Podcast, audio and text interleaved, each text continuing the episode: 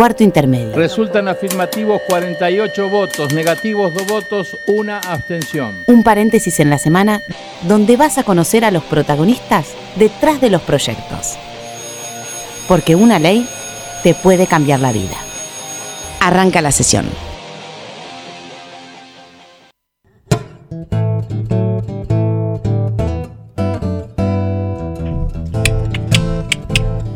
No voy a mirar, muy buenas tardes país, no te voy a mirar nada, voy a terminar de decir todo esto con los ojos cerrados. Esto es Cuarto Intermedio, el programa donde te vamos a anticipar cuáles van a ser tus próximos derechos, aquí en Radio Nacional, la radio de... Todos. A ver si qué estás haciendo, corregido.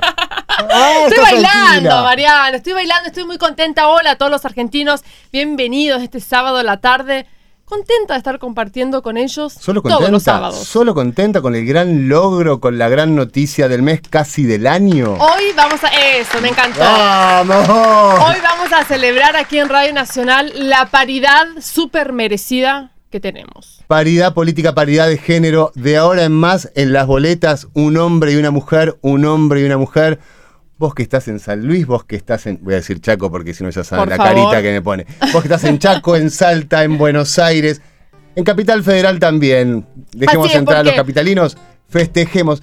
No hubo mucho, mucho ruido de prensa, vamos a hacerlo nosotros. vamos a hacerlo nosotros porque se aprobó con 165 votos a favor en la Cámara de Diputados, así que hoy estamos de festejo y vamos a hablar, Mariano, con Dora Barrancos. Ella es eh, doctora historiadora y directora del CONICET. Hola Dora, buenas tardes. ¿Qué tal? Gracias. ¿Cómo Gracias estás? por esa celebración. Sí, estás contenta, imagino.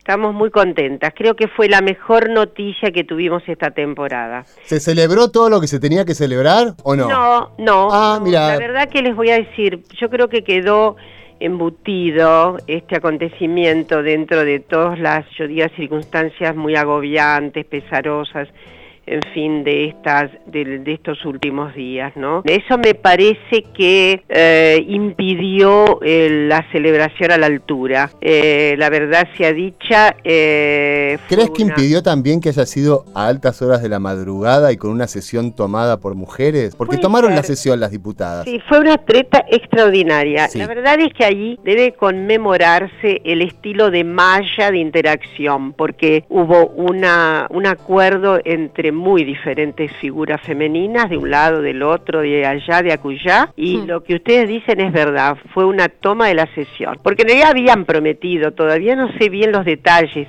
sé algunos, les habían prometido que iba a entrar en el, digamos, en el orden del día, y así no fue, de modo que esta rebelión fue extraordinaria y desde luego eh, no es la primera rebelión que ocurre a altas horas. Yo me acuerdo que cuando se votó el cupo finalmente ocurrió en un transcurso que no era el de la tarde apacible, sino ya casi, eh, en fin, no era de madrugada tampoco, pero bueno. Les pararon el presupuesto cuando hicieron lo del cupo. Ay, Les pararon el presupuesto al Poder Ejecutivo. Fue genial. Eso fue genial. Bueno, son las tretas que tenemos y la verdad es que hay que felicitarlas a todas las mujeres que llevaron adelante con tanta, yo diría tanta astucia, este, este CUP.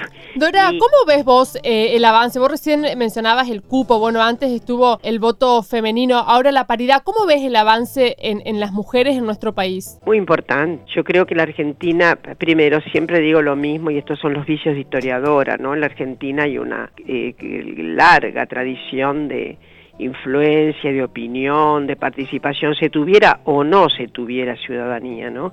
Por parte de las mujeres. Hay mujeres notables yo creo que, a ver, no, no es para, digamos, de ninguna manera, a ver, limitar la experiencia de los otros países de América Latina, pero es un país en donde hay toda una tradición, acá hay, primero hay mujeres, de no importa cómo se piense, hay excepcionalidades, como el caso de Eva Perón, por ejemplo, ¿no? Ningún populismo, ¿eh? ya que por ahí hay una marca medio registrada acerca de estas formalidades, para mí son que tienen que ver con democracias más radicalizadas, pero en América Latina ninguna democracia radicalizada, me refiero al episodio de las radicalizadas de, digamos, de mediados del siglo pasado, tiene una experiencia de figura femenina como la de Vita. Es notable. Dora, perdóname que te interrumpa. Nosotros siempre eh, con Mariano hablamos de la cantidad de sectores que hay laborales, ¿no? Eh, sin paridad, desiguales. El CONICET, vos trabajás en el CONICET. ¿Cómo es el CONICET en este, eh, eh, con eso, digamos? ¿Hay paridad? ¿No? Muy buena pregunta, muy buena. Acá hemos trabajado, yo he trabajado particularmente con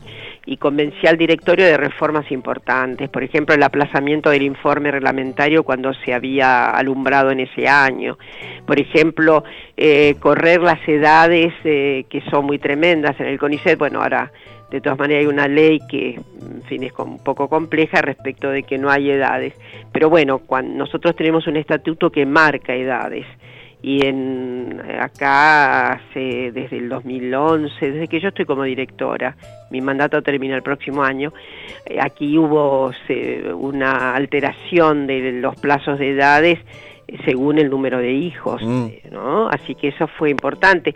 Eh, tanto es así que, bueno, nosotros en el CONICET tenemos una mayoría de mujeres, 53 y poco por ciento. Ah, muy bien, felicitaciones, Dora. Sí, pero el problema que tenemos, y ahí viene la pregunta que me hace esta querida con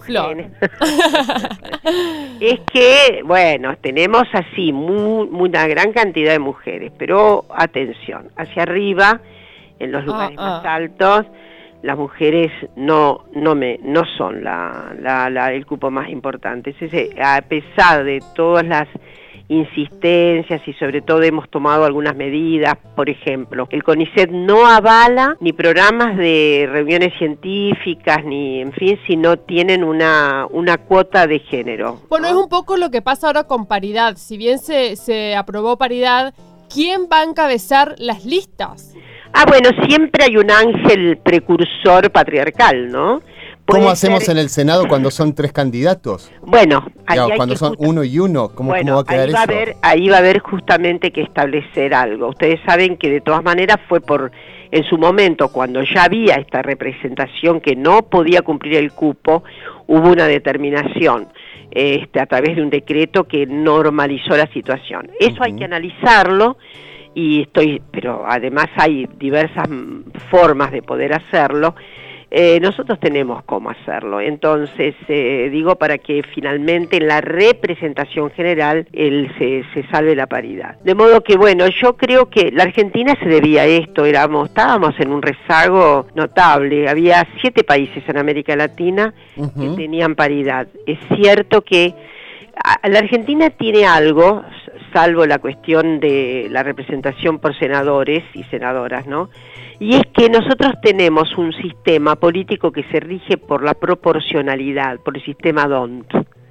Entonces es un sistema que permite, por eso permitió también el cupo, donde hay un sistema político en donde, por ejemplo, el de Brasil es muy muy difícil, porque ahí hay la para un mismo cargo se presentan n candidaturas. Entonces, eh, ahí hay un problema, ¿no? En general en Brasil, por eso hay tan baja representación de mujeres también, porque la propaganda la hacen los candidatos, ¿está? Y en general quienes tienen más recursos para hacer sus propagandas son los varones, desde luego. Exacto. Entonces, ahí hay una, por eso hay un desequilibrio tan grande en Brasil. Dora, Muchísimas gracias, te acabo de escuchar todo el país. Seguimos con nuestro día de festejo por la paridad política de las mujeres, chicas. Muchas gracias esa celebración masculina. ¿eh? No, por favor. Un beso grande para vos, Dora. Gracias. Gracias, Dora. Un beso enorme. Dos cosas. Qué groso que te dijo. Muy buena pregunta, Dora Barranco. Vamos a destacarlo. Y segundo, vos que estás en todas las provincias de nuestro país, esta ley tiene que ratificarse en tu provincia. Así que empiecen a militar muchachos porque si los gobernadores no lo hacen o el Poder Ejecutivo no lo hace, empecemos a insistir en cada provincia para que funcione el tema de el Me gustó que hayas dicho empiecen a militar muchachos. También todos tenemos que Porque los varones también tienen que llevar adelante la bandera del cupo y la y de la, de la igualdad sin lugar a duda. Sabes que iba a hacer un chiste y me lo me voy a abordar todos los chistes porque cualquier chiste que me salga es machista. Y lo que pasa es que, pero no es tu culpa, es eh, la cultura. Qué buena cultura. que sos, la verdad. Estás, amorosa desde que tenés. Tenemos una de las protagonistas de la noche de diputados. Cuando Me encantó esa las mujeres tomaron el recinto, tomaron la sesión. No es la primera vez. Vamos a darle un aplauso a la diputada Carla Carrizo, por favor. Hola, diputada. Buenas tardes. Buenas tardes, bueno, qué, buen recuerdo, porque un poco nos sentimos así. ¿Cómo lo vivió, diputada? No, la verdad como una emoción increíble porque fue la tormenta perfecta. Sí, claro. Entonces había un, ¿no? un componente de sorpresa, eh, eh, de travesura, obviamente. Ya ¿Quiénes sabían? También de mucha expectativa, porque si bien había consenso y esto tenía, que es a veces lo que hay que informar, porque cuando se dice que esto se trató sin debate, no es verdad, fueron dos años de debate. Sí. Cerramos el 2016 con dos paridades, ¿no? La media sanción del Senado y la media sanción de diputados. El desafío en 2017 era tener una ley entera, ¿no? O sea que realmente fue muy... El 2016 fue un año muy potente en todo lo que fue el debate sobre la paridad en la Argentina, así que no es que no es que faltó debate, sino que justamente llegamos a... pudimos lograrlo porque se había dado el debate necesario. Claro. Pero bueno, eh, la verdad que siempre es un factor sorpresa porque, porque al no haberlo estado planificado en el sentido de que ingresara en el plan de labor, eh, bueno, siempre está la expectativa de que todos los que dicen que van a apoyar la paridad efectivamente la voten. ¿Se habían puesto de acuerdo las diputadas para tratar este tema y sacarlo en ese momento en sesión? Yo creo que sí, o, fue espontáneo. No, no, no. Eh, eh, Viste, bueno, hay como una división de liderazgo parlamentario en función de temas. la tarea legislativa también tiene una organización, una división de trabajo en el sentido de que no todo el mundo trabaja los mismos temas pero quienes defendemos el tema de género desde hace mucho tiempo, desde, desde distintas fuerzas políticas, sabíamos que nos quedaban dos oportunidades. La sesión que pasó, que fue el miércoles, y esta que, eh, miren, eh, fuimos tan visionarias porque no se pudo concretar, estaba programada una eventualmente para, para eh, ¿no? Antes de la, para el miércoles, para esta semana, y no, se concretó. Sabíamos que nos quedaban muy pocas oportunidades de sesiones. Entonces habíamos quedado en que cuando fuera la oportunidad, este, y necesitaran, ¿no? Esas sesiones largas, lo íbamos a plantear, y en el momento que la plantear a alguien, entonces todo el mundo apoyaba. Diputada, ¿por qué cree que fue ahora, que se sancionó ahora? Porque desde 2004 se presentaron más o menos 12 proyectos de, paridad. ¿Por qué cree que hoy, que ahora, que este año? Qué buena pregunta. Este. Dos veces en un mismo día, perdón, diputada. Aplauso para corregido. Vamos, vamos, porque Dora Barranco. Diputada, y vos, Carla. diputada, después le doy lo que acordamos. Gracias. obvio, obvio. No, yo creo que, mira, hay una fecha clave. Vos dijiste por qué el 2017 y no antes, porque había proyectos del 2003. Bueno, para mí, ni por, eh, eso tiene un, día exacto, que es, y un nombre, que es ni una menos, 3 de junio de 2015. ¿Qué pasó ahí? Eh, la plaza eh, eh, no ocurrió solamente en la ciudad de Buenos Aires, en todas las plazas públicas del país, niñas, mm, adolescentes, mujeres y también varones, porque también hay que decir que por suerte eh, logramos votarla porque hay muchos varones que son feministas o defienden la equidad entre hombres y mujeres y hay muchas mujeres que son machistas. Totalmente. Pero ese día en la plaza, eh, ¿qué fue lo que pasó? La sociedad le dijo a las mujeres que hacen política que había mujeres en política, pero que faltaban políticas para las mujeres argentinas. Mm. Y entonces ese, esa, movilización social creo que dio el empuje y le dio la visibilidad eh, de la falta de equidad, ¿no? Así faltaban políticas para mujeres. Había mujeres en política, pero esas mujeres en política no estaban eh, priorizando la agenda de las mujeres, que es licencia, es equidad entre las propias mujeres, somos muy distintas. ¿Y cómo reaccionan? entre las mujeres nosotras. Entonces, todo lo que es, eh, bueno, eh, esa, esa desigualdad que se vive con naturalidad quedó en evidencia. Queremos ser iguales, no queremos violencia, la autonomía no se puede castigar. Y es ese, ese, esa potencia social creo que nos ayudó a abrir las puertas del Congreso y que a muchos varones y mujeres que incomodaba el tema eh, se abrían las puertas. Diputada, como última, ¿cómo cree que trabaja y reaccionan los varones, diputados o senadores cuando se tratan estos temas? Incómodos, muchos, eh, la mayoría incómodos, pero hay muchos varones y yo quiero decir que, digamos, eh, la verdad que han sido, mm, digamos, grandes jugadores con nosotros. No todos los varones son iguales, ni todas las mujeres son iguales en el sentido de eh, lo que piensan con respecto a la equidad en política. Y entonces, porque este no es un tema de mujeres, este es un tema de varones y mujeres. Eh, y entonces está, estaba muy bueno que, eh, de hecho, uno de los proyectos como el radicalismo, nosotros preferimos que lo presentaran varones, porque entonces este, deja de verse como una cosa endogámica de mujeres entre sí. esto tiene que ver con la sociedad. Somos mejores si aprendemos a que la diferencia no se penaliza, somos mejores si aprendemos a que la equidad, mm, digamos, eh, hacia una sociedad más justa. Alguien que piensa así va a tratar que la distribución de la riqueza sea equitativa. Exactamente, y está bueno educarnos en la equidad, ¿no? Entonces, en la equidad, que, digamos, porque todas las formas de violencia tienen que ver con una desigualdad estructural. Entonces, que son pocas las desigualdades estructurales, pero muy fuertes en, las democracias incluso, ¿no? Diputada, sí. Todo lo que tiene que ver, digo, por ejemplo, esto nace en Estados Unidos con toda la comunidad afroamericana, todo lo que son leyes de discriminación positiva, es decir, favorecemos un grupo, pero ¿por qué? Porque fue discriminado años, mm. años y años. Bueno, queremos equidad. Diputada, sí, muchísimas gracias. Felicitaciones de nuevo por esta lucha, porque sin los diputados y sin los senadores esto nunca podría haber salido, y sin tantas ONG también que trabajaron en esta lucha. Totalmente, esto ha sido un, logro eh, colectivo, político, sociedad. Así que, bueno, bienvenido, bienvenido Bienvenido a esta rebeldía. Esperamos la próxima toma del recinto. Rápido, ¿eh? Oh, sí, hay muchos temas que esperan. muchísimas gracias. A ustedes muchísimas gracias, ¿eh? Un beso enorme. Hasta luego. Un beso, hasta luego. Bueno, nos tenemos que ir a este momento.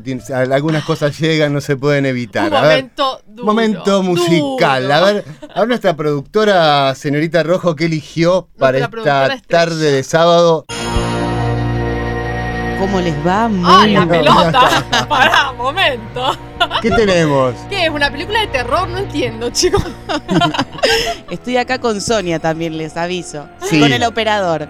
Así que, por favor, nos ordenamos. Es música, es música de brujas, así, a ver. Bueno, eh, lo que vamos a escuchar eh, ahora va a ser un tema de Pedro Guerra, es un español, y se intitula... ¿Cómo se intitula? Lilith la primera mujer que se reveló ante un hombre. Muy bien, vamos a conocer de Lilith entonces.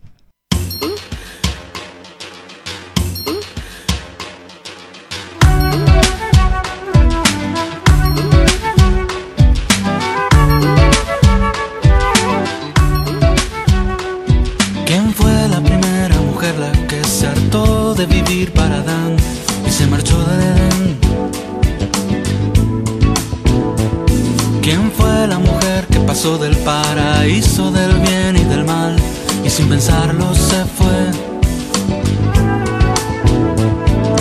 Ni heroína, ni princesa, ni voluble, ni perversa, crece libre y no se deja someter. Crece libre y no se deja.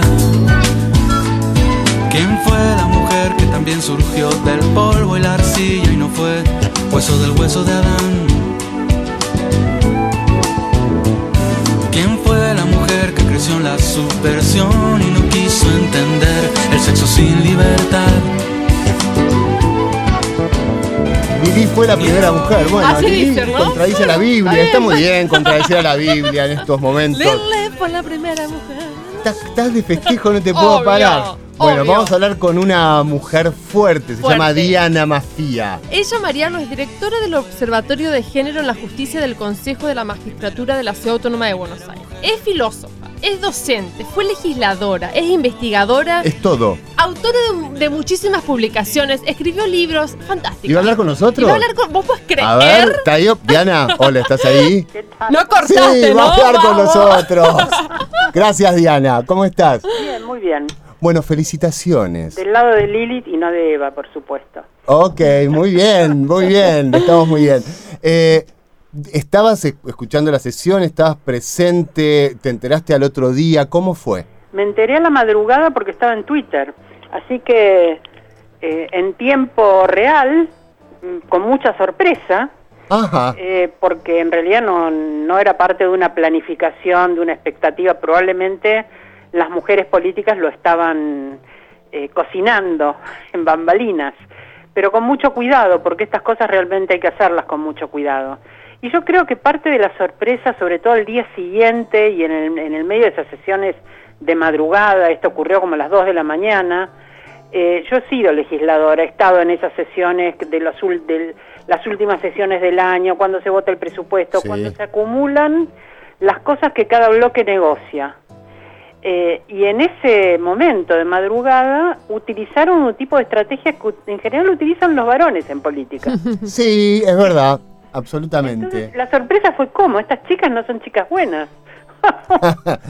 o, la política es una y ya no hay que dividir en género. No, realmente yo creo que la política tiene que cambiar y que parte de eh, la expectativa cuando esperamos que haya más mujeres en política no es que cambien las mujeres, sino que cambie la política, ¿no?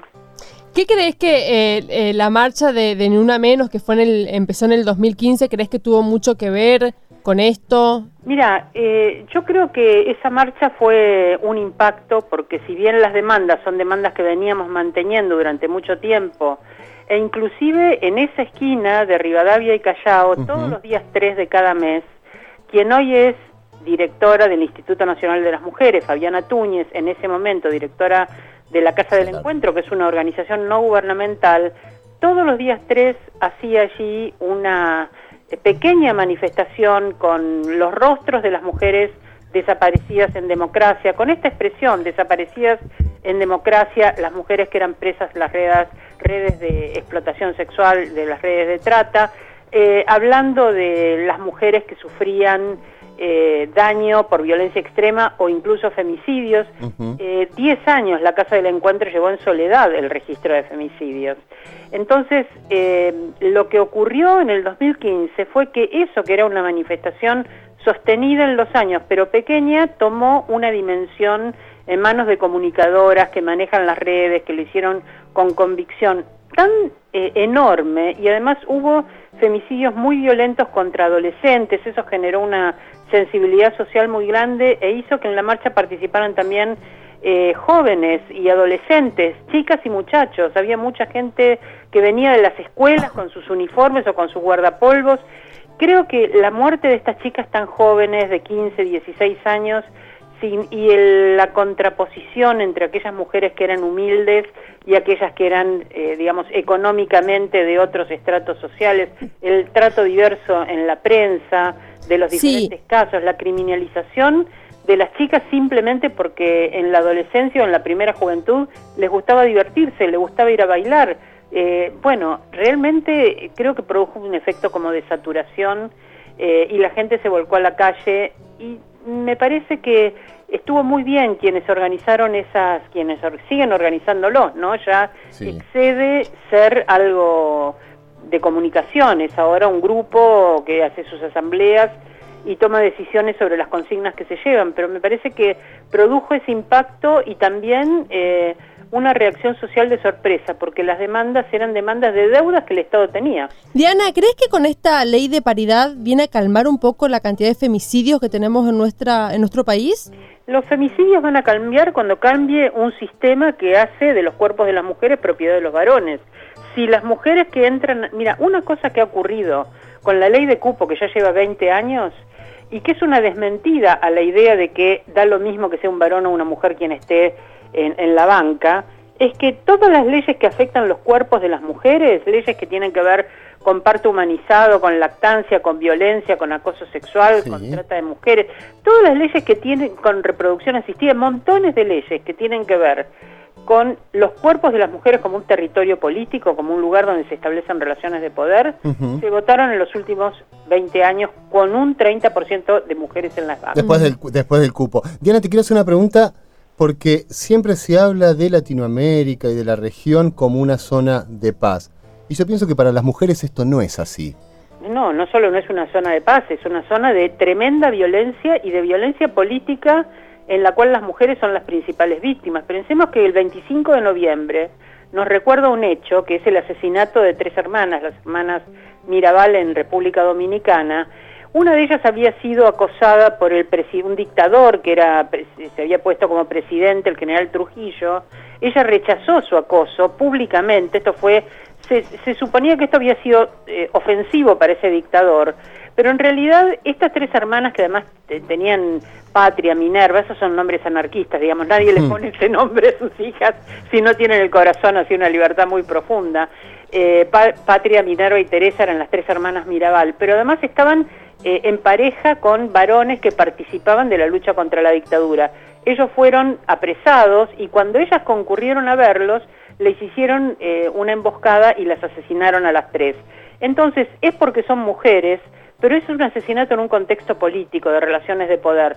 Y esto pasa con las mujeres de Centroamérica que luchan contra eh, la explotación de la tierra, pasa con las mujeres que eh, participan en movimientos eh, políticos o movimientos emancipatorios, pero también pasa que en esos mismos movimientos muchas veces las mujeres sufren también situaciones de violencia. La revelación, yo estuve hace poquito en, en Colombia y allí mujeres que habían estado en la guerrilla contaban la violencia sexual que sufrían por parte de sus compañeros en la guerrilla.